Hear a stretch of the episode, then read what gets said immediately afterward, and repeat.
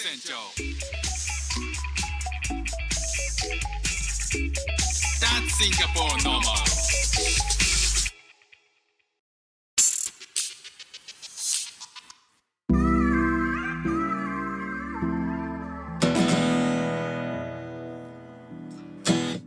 はいどうも副船長ですシンガポールで4歳と5歳の息子の子育てをしている主婦です。このチャンネルは子育ての話や英語学習の話。海外生活で面白いと感じた日本との文化や価値観の違い。そこから改めて感じた日本のすごいところなんかをお話ししております。いきなりねギターの入りで、えー、ちょっとやってみたかっただけなんですよね。あの前回の配信でギターを始めましたっていう話をしたんですけど、えー、フック船長はですねあの、まあ、シンガポールに来てからもともと日本にいた時にやってみたいことをどんどんやってみたいキャンペーンをやってるんですよ。でまあその中に実は、えー、ギターもあった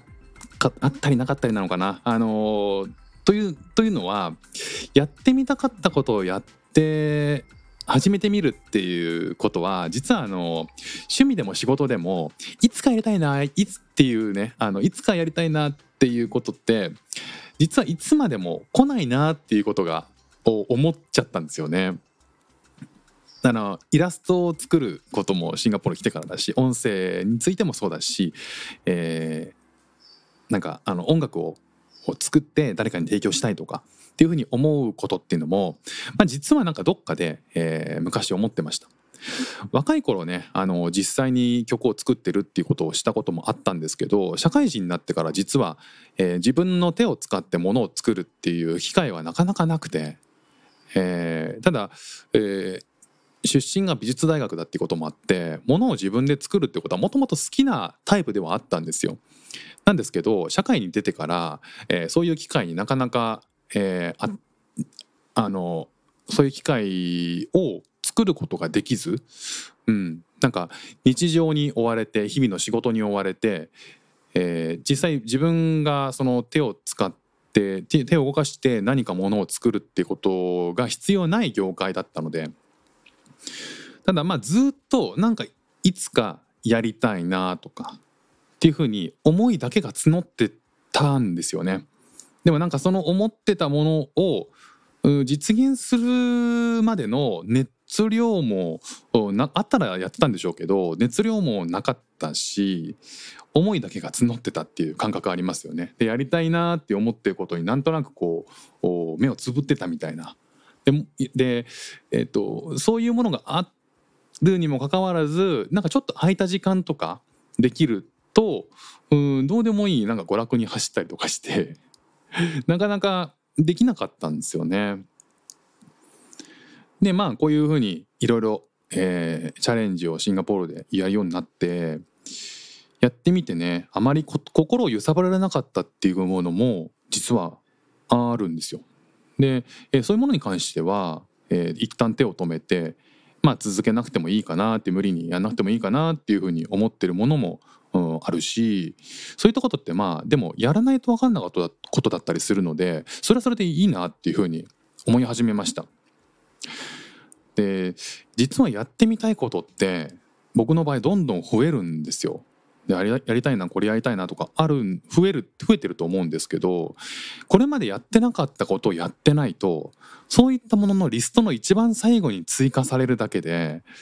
あもしくはあのそれでもやるっていう衝動に駆られるものが見つかるのをもしかしたら自分の中のどっかで待ってたのかもしれないっていうこともあるんですけどねでもまあ実際そういったものって訪れることはなかったっていう。で始めることに何かしらの意味を考えてた部分もあると思うんですよ。なんか今今、えー、いろいろやることがある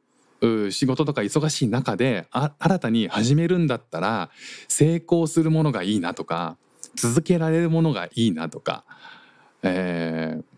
これまでの自分のスキルの延長線上でもっともらしいものかなとかなんかそれなりにこうもっともらしい理由みたいなことをがないと始められなかったっていうなんかすごい不思議な現象が起きてて。でシンガポールに来てからいろんなあの、えー、シンガポール人、えー、シンガポールに来てから日本語を勉強している外国人と話す機会が結構あってそういった時に「なんで日本語勉強してるの?」っていうのを聞くこと、うん、僕毎回聞いてるんですよ。ですごいあの思ってたことと違ったのが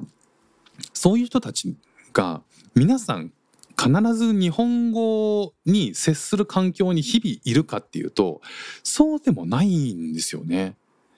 でごく一部が、えーなんか日本の企業で働いてますとかっていうふうに、えー言うんですけどもただそういう人でもだからといって、えーじゃあ日本語をねその会社を離れて日本語を勉強してないかっていうとそうじゃなかったりする。なんか引き続き勉強してて「えなんでだってモチベーションとかさ」っていうふうに聞くと「いやあの日本人と話すのが楽しいし」とか。なんかそんなに要は、えー、と差し迫って日本語が必要じゃない場面なのにもかかわらず日本語を勉強することに、えー何ら躊躇がないっていう。えなんで理由必要なの？みたいな感じを受けたと受けたんですよ印象として。で僕は、えーこれまで英語を 3, 3回ぐらいね実は勉強をチャレンジして日本あの日本にいた時ねチャレンジしてうんそのためにねあの挫折してるんですよね。でそういう時っていや日本英語って実際使うことが差し迫ってないしとかあのそういうふうにいろいろ理由があって、えー実際やめたんやめてたっていうか続かなくて、えーなんか綺麗な単語帳が 最初の何ページかで終わったりとか結構するんですよね。まあ自分の辛抱のなさみたいなのもあると思うんですけどまあ続かないことはね続けにくいですよね。でもそれって始めてみないとそれに気づかないっていう部分が結構大事だなっていうふうに思うようになってきたんですよ。なんか始めないといつかやろうっていうことが頭からずっとこびりついて離れないしうん継続性を求められるものほど始めがしん始めるのがしんどいから手をつけられずにいたりとかして後回しにしちゃうんですよね。ででも気になってずっと気になっちゃうみたいな。で一方でやりたいことを始めてみるとどうなるかっていうと始めた後のフェーズに入るんですよ。これは当たり前なことなんですけどやる前はやる前の事柄なんだけど始めたら始めた後の事柄に自分の中で変わるからそれからじゃあどう上手くなるかとかどう成熟していこうかみたいなことが別のフェーズに切り替わるですよね。なんかそうするともう全く違うものになる、まあ、一個ずつ消化していく作業っていうんですかね。あとはやりたかったことやるのってじゃあ一方でこう諦めたとしてもやっぱり向かなかったっていうことに気づくことっていうのもこれはこれで大事なんじゃないかなっていうふうに思ったりもしててだから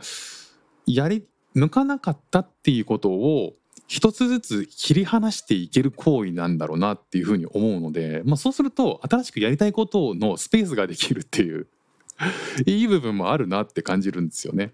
なんかよく言うじゃないですか。スペースがないとそこに新しいものが入ってこないっていう。なんかそういうことにもつながってくるのかもしれないなっていうふうにえ思いました。なんか続かないかもしれないし続くかもしれない。もしかしたらめちゃくちゃその後ねあのそれが好きになるかもしれないって夢中になるかもしれないでもそれは初めて見ないとわからないから僕はね今の気分としてはやってみたいことがあるんだってやってみたいなっていうどんどんやってみたいなっていうふうに思ってるんですよね。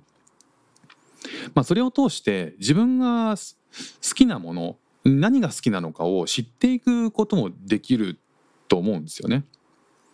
だからやってみるやってみてやめることっていうのもこれはこれでまあ悪いことじゃないだろうなっていうふうに僕は思います。まあそういうふうに思ってきたっていう感じですかね。思い始めたっていうのかな。だからやめることを恐れて始められないっていうのはなんか一番もったいない気がするんですよ。新しいものを取り入れる前に自分が本当にそれに向いているのかどうかを自分と相談して散々考えていや多分ちょっと余分かなとかっていうふうにしてその選択をしてなかったっていうことが僕の中でこれまで結構あったっていうことを今思い返すと結構あったから僕はね今それがちょっと前の切り替わりましたね。なんかもうどんどんやっちゃえと。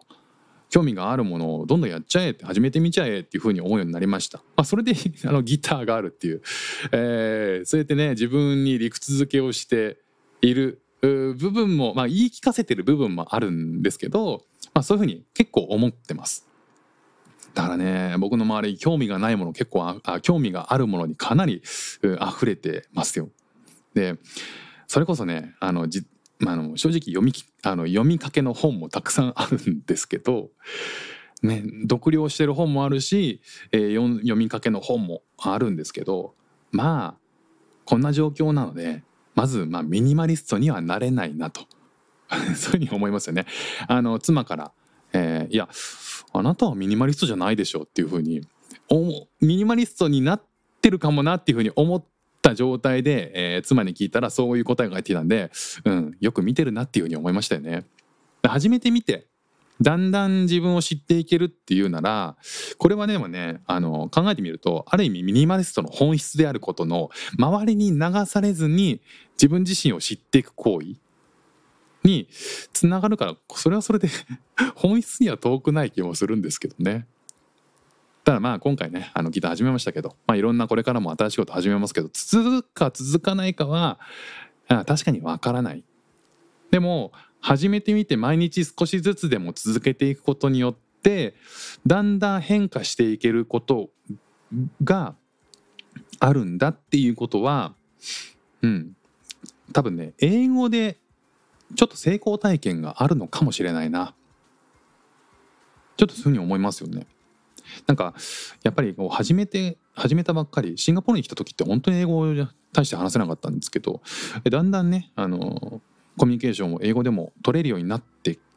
これるんだっていうことがあの分かってきて、まあ、それこそねこうデュアリンゴっていうアプリももう400日以上続けてるんですよね。でこうやってコツコツ少しずつ毎日続けていくことで力になっていくんだっていう実感があるので、まあ、もちろんまだまだですけどね。ただまあそういったことがギターってすぐにね始めたところで大してねかなんかかっこ悪い変な音しか出なかったりするし。なんだけどまあ、うん、少しずつねやっていくことが大事なんだろうなって思うのでまあ毎日、まあ、なんか10分20分でも触っていきながら、まあ、ちょっとずつ上達していくことの楽しみもあのようやくこの年だからなのかな。